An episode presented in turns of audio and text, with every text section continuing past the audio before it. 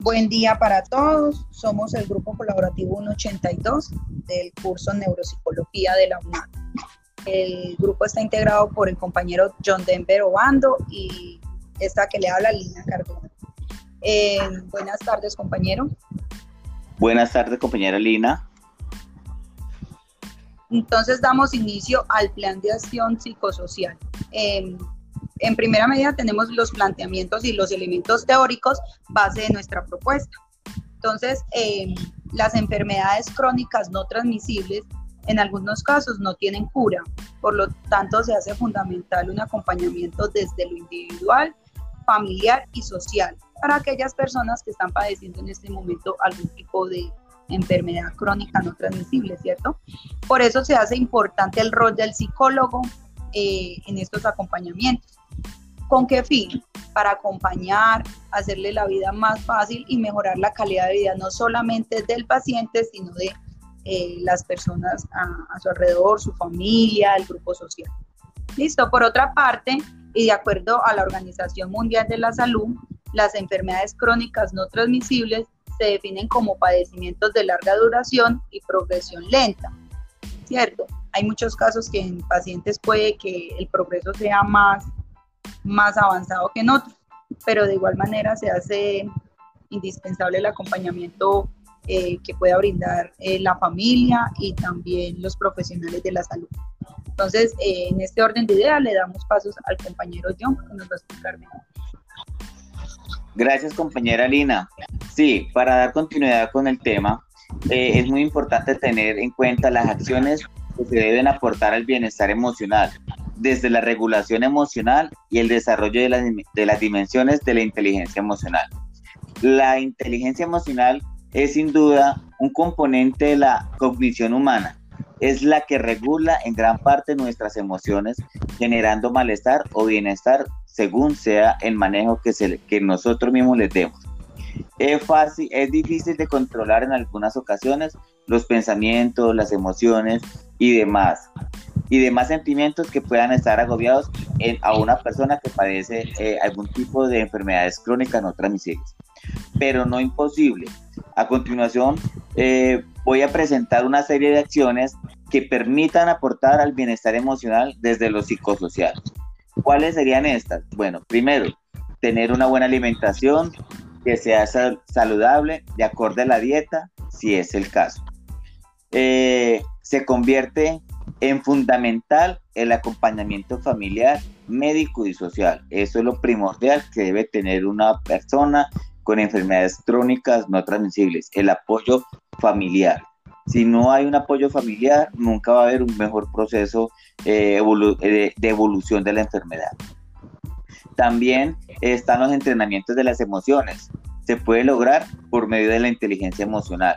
Hay muchas formas, eh, mantener la mente ocupada, eh, volverlos útiles para la familia, eh, ponerles pequeñas tareas en las casas para que ellos no se sienten como un objeto más de la casa, ¿sí?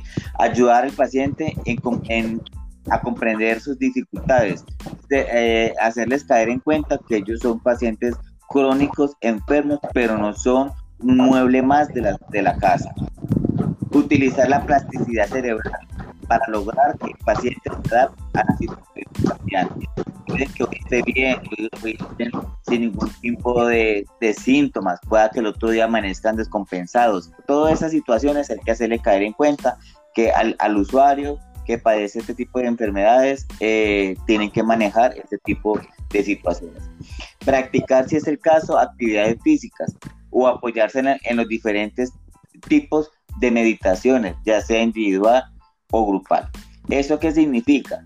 Que hay que eh, motivarlos a que hagan actividades físicas, a que se sientan un poquito más eh, activa, activamente.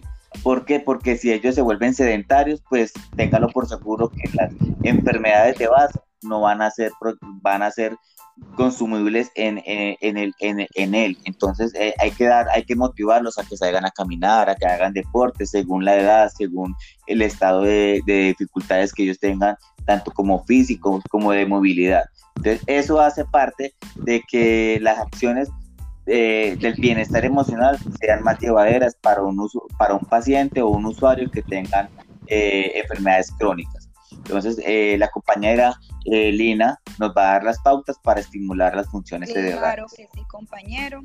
Entonces, para ello tenemos unas pautas muy importantes para estimular las funciones cerebrales superiores que pueden verse afectadas en cualquier tipo de enfermedad crónica no transmisible, ¿cierto? Entonces, esto ya es dependiendo de la enfermedad que el paciente desarrolle, tenemos unas actividades específicas para cada uno de ellos. Es importante tener presente que no se debe presionar al paciente, los ejercicios y actividades deben estar encaminadas al grado de afectación. Recuerde que es muy sencillo para nosotros un ejercicio, pero para el paciente puede que no lo sea. Entonces, de esta manera, eh, hay muchos programas para de pronto entrenar la atención. Es un programa de del señor eh, Attention Profile Training que presenta estímulos visuales al paciente para que éste responda como búsqueda de símbolos, eh, sopas de letras, puede emparejar imágenes, etcétera. Para eso existen muchos ejercicios que son muy prácticos y muy básicos que puede desarrollar cualquier persona con dificultad en la atención. En el tema de la memoria, también es importante el funcionamiento nétsico antes de realizar un programa de entrenamiento. Esto con el fin de eh, entender eh, hasta qué riesgo, hasta qué momento está esta parte de la memoria afectada, ¿cierto? Y luego podemos empezar a realizar ejercicios como recordar seriales de objetos, juegos de memoria, organizar parejas, muchas cosas que se pueden hacer incluso desde la familia. La percepción también la podemos eh, estimular con corporalidad y, elementos visuales. También se puede hacer con trazos de líneas. Podemos eh, que el paciente haga unas localizaciones espacial, por lo menos que si se encuentra sentado en una silla en la sala, o si es en el andén, en la acera. Todo ese tema, eh, por muy sencillo que parezca, ayuda en gran medida al entrenar estas funciones cognitivas que con el paso de las enfermedades crónicas se van perdiendo. En el tema de la praxias, también que es el reconocimiento de objetos cotidianos, los podemos poner a organizar cubos, a recortar imágenes, a imitar gestos, y esto también se va convirtiendo como más, en, no tanto en estimulación, sino como en un juego, como una excusa para compartir con, con nuestros pacientes. Y en el lenguaje o la fascia también podemos empezar como que a ellos evoquen, que digan palabras, consonantes, eh, que puedan tratar como de hacer un discurso, contarnos un cuento. Y por último, en la rehabilitación de las funciones ejecutivas, eh, podemos eh, seleccionar planes que requieran organización paso a paso, o sea, como un ejemplo, cómo vamos a hacer las arepitas del desayuno. Entonces, vamos a calentar el agüita, luego agregamos la masa, el quesito, entonces todo este tema, por muy sencillo que parezca, nos ayuda en gran parte a rehabilitar las, la función ejecutiva. ¿Y qué son las enfermedades no transmisibles? Es importante tener presente que una enfermedad eh, no transmisible constituye principalmente la causa de muerte en nuestro país y en el mundo. Están constituidas por enfermedades crónicas no transmisibles más las lesiones externas, puede decir accidentes, homicidios, suicidios. Pero en sí las enfermedades crónicas no transmisibles es la principal causa de muerte en el mundo y en nuestro país. Estas enfermedades son de larga duración, cuya evolución generalmente es lenta. Esas enfermedades representan una verdadera epidemia que va en aumento debido al envejecimiento de la población y los modos de vida que actualmente tenemos. Por eso es importante, como lo recalcaba el compañero John Obando, tener una alimentación balanceada, no al tabaquismo. Eh, la falta de actividad física también puede constituir que seamos más propensos de, padecer de estas enfermedades y si ya las padecemos podemos practicar las pautas que anteriormente les mencionaba. ¿Cierto? Entonces, el ministerio lleva adelantando una estrategia nacional para la prevención y control de las enfermedades no transmisibles que comprenden tres líneas. ¿Cuáles son estas tres líneas? Son intervenciones en la población en general, o sea, promoción de la salud, la vigilancia de las enfermedades y sus factores de riesgos y la reorientación de los servicios de salud para la atención de las personas con enfermedades crónicas. Ya nuestro compañero John nos va a hablar más del tema. Sí, compañera, mira, entonces hablando de todo un poquito y de las enfermedades crónicas no transmisibles, está principalmente que son unas muy puntuales y que la vemos día a día, como es la diabetes. ¿Qué es la diabetes mellitus? La diabetes mellitus es una enfermedad crónica que se caracteriza por presentar niveles aumentados de azúcar en la, en la sangre, la tal llamada glicemia. Es una enfermedad crónica, es aquella que no se cura, pero con un seguimiento y tratamiento adecuado las personas con diabetes pueden prevenir complicaciones y llevar una vida normal. Se estima que la diabetes afecta a más de 3 millones de personas en nuestro país y un poquito más, claro está. Los que, no van, los, que nunca van al médico, los que nunca se han consultado con un especialista, esos los que yo digo, un poquito más. Y dado, por, y, y dado que por varios años permanecen silenciosas, por eso, por eso yo le digo que un poquito más. Aproximadamente la mitad de quienes las padecen desconocen de su condición. ¿Cuáles son las causas principales para padecer la diabetes? La glucosa en azúcar, eh, que proviene de la digestión de los alimentos que comemos. ¿Sí? Todos, los, todos los alimentos contienen glucosa y hay un, solo órgano que eh, elimina la glucosa, la distribuye para nuestro cuerpo, ¿cierto? Y que es la que circula por la sangre y es utilizada por los organismos como fuente de energía. Eso es muy importante. Eso es muy importante. La causa de la diabetes es la alteración de la producción o el funcionamiento de la insulina, hormona fabricada por el páncreas. Eso hay que tenerlo muy en cuenta que no se nos vaya a complicar, pues para que tengamos un poquito de como de conocimiento básico. Hay varios tipos de diabetes. Está la diabetes tipo 1, que no hay que donde no hay producción de insulina, por lo tanto el organismo no cuenta con no cuenta eh, o que, permita um, que lleve que abrir la puerta de entrada de los azúcares al tejido. Esos son los que nosotros llamamos insulo, insulo independientes, que son los que van a su EPS, son los que el médico le formula insulina y ellos constantemente se tienen que aplicar esa insulina. El, la diabetes tipo 2 es la, es la más común que, que existe en nuestro medio si bien suele comenzar desde los 40, después de los 40 años, la enfermedad se observa de una forma eh, cada vez más frecuente en jóvenes y adolescentes. Hay que tener en cuenta que nuestro ritmo de vida, nuestra forma eh, de sedentarismo, eh, ya hemos detectado jóvenes y adolescentes con este tipo de enfermedad que es la diabetes. Este tipo de diabetes suele ser consecuente por el sobrepeso, la obesidad, la mala alimentación y el sedentarismo, como hablaba ahorita, ¿sí? Entonces, ¿cómo se detecta la diabetes?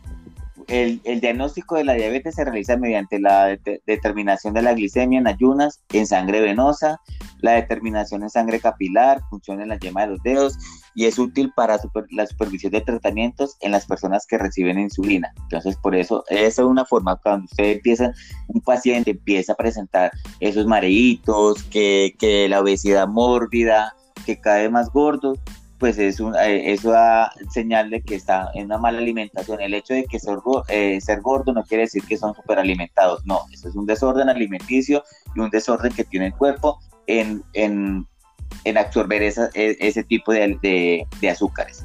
¿Cómo se presenta la enfermedad? Bueno, la, la, la, diabetes puede presentarse eh, varios años de manera silenciosa, como lo habíamos dicho anterior, anteriormente. Eso significa que a veces no presenta síntomas, por eso es muy importante ir al médico constantemente. ¿Cómo, cómo se presenta? Tendencias a infecciones en la piel, aumento de sed, pérdida de peso, aumento del apetito, aumento de la producción de orina y se queda en la boca. ¿Sí ve? Existen situaciones que aumentan la riesgo de desarrollar enfermedades y tener más de 45 años o hermanos con diabetes, o sea, la demencia, obesidad y peso, eh, ser personas con hipertensión arterial, enfermedades cardiovasculares, el colesterol elevado y la, diabetes durante el embarazo. Eso sí es muy eh, hay que estar muy pendiente cuando una mujer está en embarazo que no vaya a sufrir diabetes porque puede ser ya crónico de ahí en adelante. Y mujeres con hijos nacidos con pesos mayores a, a 4.5 kilogramos, 9 libras. Si tiene alguno de estos síntomas, acérquese a su médico vaya al médico y pida un control para detectar el diabetes. ¿Cómo podemos prevenir la diabetes? Pues aumentando el consumo de frutas y hortalizas, evitar los alimentos con alto contenido de sodio, eh, los, los fiambres, los embutidos, los aderezos, etcétera, etcétera. cocinar sin, eh, sin agregar sal, reemplazar, reemplazarla por el perejil, bueno, eso ya eh, las recomendaciones de su nutricionista es la que le da, le, hace el, como la carta pues para la alimentación. Realizar seis comidas diarias, cuatro principales y dos de colación, o sea, el desayuno, el almuerzo la comida y, la, y, el, y el entremés, y entre el desayuno y el almuerzo una porción, y entre el almuerzo y la comida otra porción. ¿Sí? Entonces, esto como, como pues, como para tener en cuenta.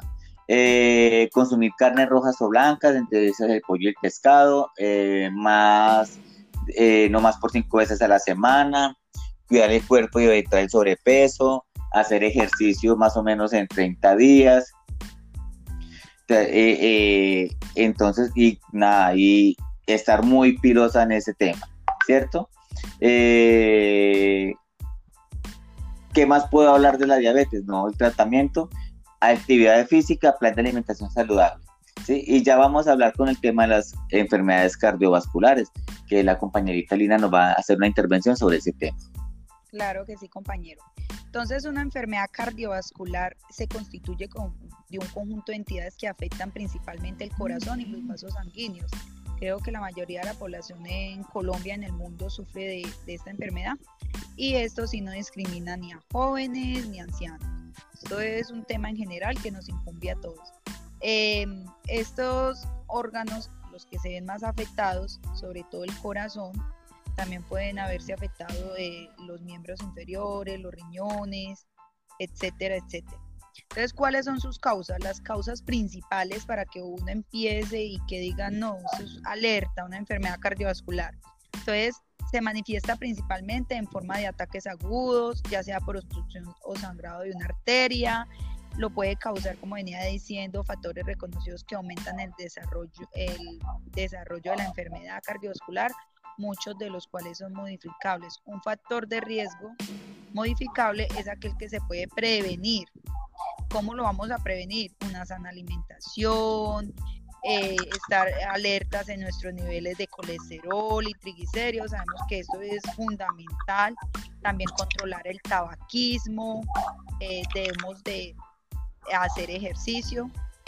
Eh, prevenir todo lo que sea estrés crónico, dejar de, fumar, aumentar el, el, consumo de frutas, de hortaliza, y por lo menos como mínimo siempre se está pidiendo unos 30 minutos de actividad física. Esto no solamente nos va a servir físicamente, sino que también va a, a alimentar nuestro, nuestra mente y nuestro espíritu. Entonces le voy a dar la palabra a mi compañero John para que hable de la enfermedad renal. Claro que sí, compañera. Bueno, como, como, como su nombre lo dice, la enfermedad renal ¿sí? Eh, es la que aquellos que afectan los riñones. ¿Esto qué va asociado? Va asociado a la diabetes y a la hipertensión arterial, ¿cierto? Entonces, esas son las causas, esas son las más o menos las dos, tres enfermedades más eh, representativas de las enfermedades eh, crónicas no transmisibles. ¿Qué pasa?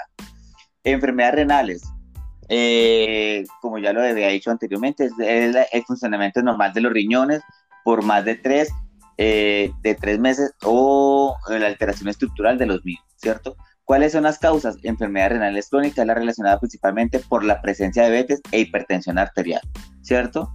Eh, personas que deben realizar estudios para detectar enfermedades renales, aquellas que padecen diabetes e hipertensión arterial, o, o antecedentes de enfermedades cardiovasculares los fumadores, el eh, consumo crónico de medicamentos, exposiciones a metales pesados, antecedentes de enfermedades obstructivas crónicas o, antecedentes de enfermedades obstructivas de la vía urinarias, antecedentes familiares de enfermedades renales, ¿cierto?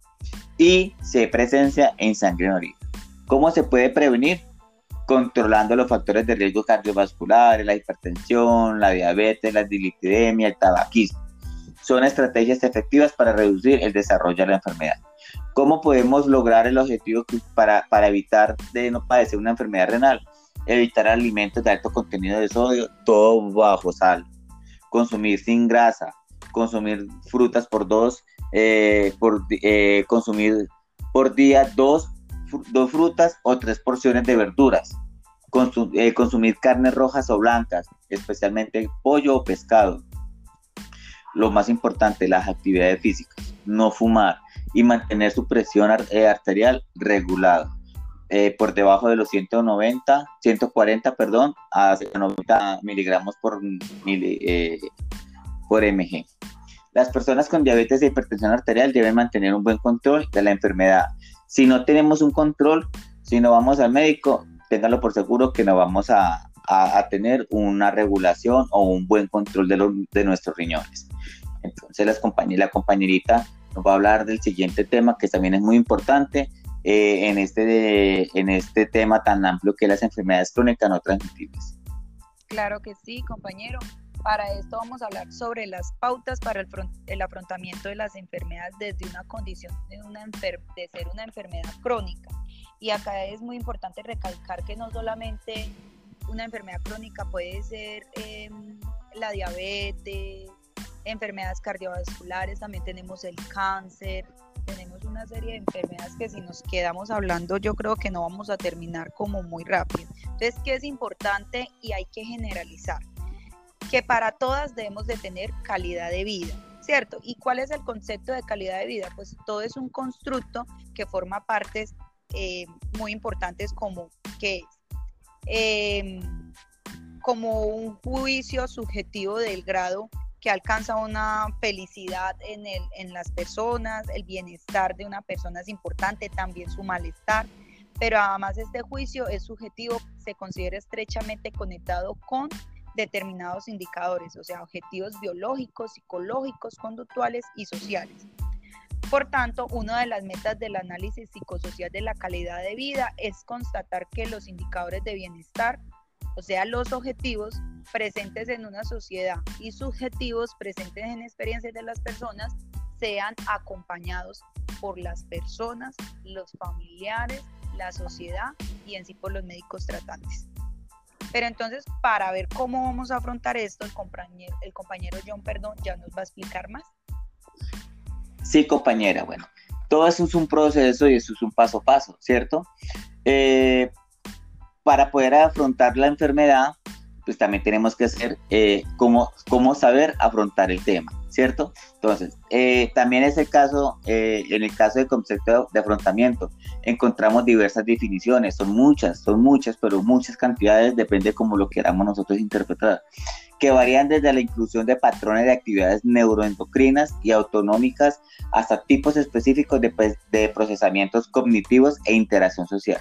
Sin embargo, la mayoría de los investigadores lo definen como una respuesta o conjunto de las respuestas ante las situaciones estresantes ejecutadas para manejarlas o neutralizar, neutralizarlas. Es decir, se habla de afrontamiento en relación con un proceso que influye de los instintos del individuo para resistir y superar demandas excesivas que se plantean en su, en su acontecer ritual.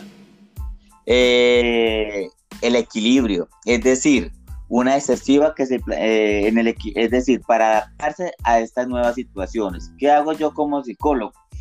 Empezar a manejar el tema del afrontamiento. Digo, vea, eh, usuario X, debes aprender a manejar eh, su estado emocional, su estado de estrés, eh, tiene que aprender a sobrellevar estas situaciones para que ustedes su enfermedad sea algo más llevadera. Entonces es como enseñarles el, afrontamiento de este tema, ¿cierto? Y también algo muy importante que la compañera nos va a explicar es sobre el apoyo social. Claro que sí, compañero importantísimo el, el apoyo social porque porque lo podemos mirar desde las redes sociales y no son todas esas redes que no que se enfermó y que se quedó en la casa y que se, la familia solamente es la que se va a hacer cargo es importante que las personas se sientan acompañadas desde todos los ámbitos posibles desde el apoyo social los recursos que puedan tener en, su entorno porque una cosa es usted decir, tengo diabetes, debo de ir a los controles, pero tengo cómo movilizarme. Hay personas que no lo tienen. Entonces, aparte de la enfermedad, tienen que cargar con ese estresor, ¿cierto? Entonces, para eso se hacen importantes las redes de apoyo social y los recursos del entorno. Entonces, eh, bajo, el concepto de, apoyo social se ha incluido todo tipo de recursos del entorno, favorecedores del mantenimiento de las relaciones sociables, la adaptación y el bienestar del individuo dentro de un contexto comunitario. Por eso lo queremos abordar desde un contexto comunitario no solamente tener las enfermedades crónicas no transmisibles como individuales, que solamente se afecta al paciente, se afecta se afecta al apoyo social, se afecta a la familia, a la comunidad. Listo. Queremos pasar a, a, resaltar algunas estrategias que permitan el trabajo sobre estos aspectos específicos de la condición social en una persona que padece alguna enfermedad crónica no transmisible y en la red de apoyo que favorezca el bienestar de la misma. Entonces tenemos para estas enfermedades crónicas, desde la perspectiva sociodemográfica y epidemiológica, eh, según informa la Organización Mundial de la Salud, la carga mundial de enfermedades no transmisibles sigue en aumento. Hacerle frente a esto constituye uno de los principales desafíos para el desarrollo del siglo XXI. Entonces se calcula que las enfermedades no transmisibles son el principal eh, son las principales causas de muertes. Tenemos las enfermedades cardiovasculares, diabetes, cáncer, enfermedades cardiorrespiratorias. En el año 2005, esas enfermedades causaron 35 millones de muertes, em, incluyendo pues también, aunque nos salimos un poquito del tema, el VIH y el SIDA, que ya son enfermedades eh, crónicas transmisibles. ¿Cierto? Pero lo importante es que en países como Colombia las enfermedades crónicas son una causa importante de comorbilidad y su tendencia está en aumento. Entonces nuestro compañero John nos va a explicar el impacto que tiene una enfermedad crónica. Claro que sí, bueno, desde el impacto de la enfermedad crónica, ¿cierto? Entonces las enfermedades crónicas generan en el paciente y su cuidador incertidumbre. Eso es, eso es, es ¿cómo le digo yo para que me entiendan y no los escucho como tan feo? Eso es algo muy normal dentro de nuestro entorno familiar. Si yo tengo un paciente o un usuario con una enfermedad crónica, cree que nuestro entorno se nos va a cerrar. Entonces genera desgaste físico, genera dependencia, genera cambios de estilos de vida y, y repercusiones sobre nuestro área personal y social del individuo. Eso sí es algo muy inevitable y eso siempre se va a ver en un hogar donde exista un paciente o un usuario con una enfermedad crónica, ¿cierto? Entonces, por, según Ponce y Coles en el de 2007, entre los principales aspectos que relacionan, eh, que relacionan a la familia con enfermedades crónicas está la familia puede influir en el recurso de la enfermedad crónica, entendiendo que la interacción entre la familia y la tipología de la enfermedad puede tener eh, una influencia positiva o negativa. O sea, siempre va a haber algo, algo que, nos, que nos genere incertidumbre o algo que nos llene de motivación. La familia como recurso, sí, el apoyo, el, apoyo, el apoyo a esa persona que, que tiene ese, ese tipo de enfermedad. Por eso nos llamamos la red de apoyo, ¿cierto? La, las formas de los, cuidados, de, los cuidadores afrontar la gestión eh, y gestionar las demandas de cuidados depende de los, de, de que sea la situación. ¿Cierto? Y, y para ya para cerrar el tema, es muy importante pues darle como, como, como reconocimiento pues a todo este tema eh, que también hace parte el soporte social desde la enfermería. Porque no solamente eso quiere decir que, que, se maneja desde la parte psicológica, de la parte médica, también la, la parte de la enfermería, es un papel fundamental. Desde la perspectiva de la, de la, de la enfermería, la revisión del estado del arte y de la temática identifican, eh, a, pues, según Norbeck, enfermera investigadora del apoyo social de la década de los 70, pionera con unos aspectos muy importantes que presenta una reseña de investigaciones y en cantidades de, cambio de estilos de vida, el desempeño del rol, comportamiento en la salud. Entonces, también la parte de enfermería hace que que las, las enfermedades crónicas sea más llevadera, ¿cierto? Entonces no hay que meditar el, el, el tema eh, y el apoyo de los, de los enfermeros en este tema y eso es muy importante. Y ya para, feliz, para, pues, para concluir nuestro tema, esperamos que esto sea de, una, de, una, de un gran apoyo para, para los demás compañeros y pues en la próxima ocasión estaremos viendo. Compañera Lina, eh, ¿tiene algo que, que complementar? No, compañero, muchas gracias por toda la información que nos acaba de compartir. De verdad que es muy importante el apoyo eh, familiar, el apoyo emocional es muy importante y ya que nadie está exento de, de, padecer alguna enfermedad crónica no transmisible, entonces sí debemos de ser como más conscientes, más empáticos y nada, esto lo hicimos con mucho amor. Y recuerden, siempre deben acudir a su médico e ir a sus controles eh, anuales, mensuales o como lo sea pertinente para evitar padecer una enfermedad crónica. Hasta una pronta eh, ocasión nos volveremos a ver o escuchar.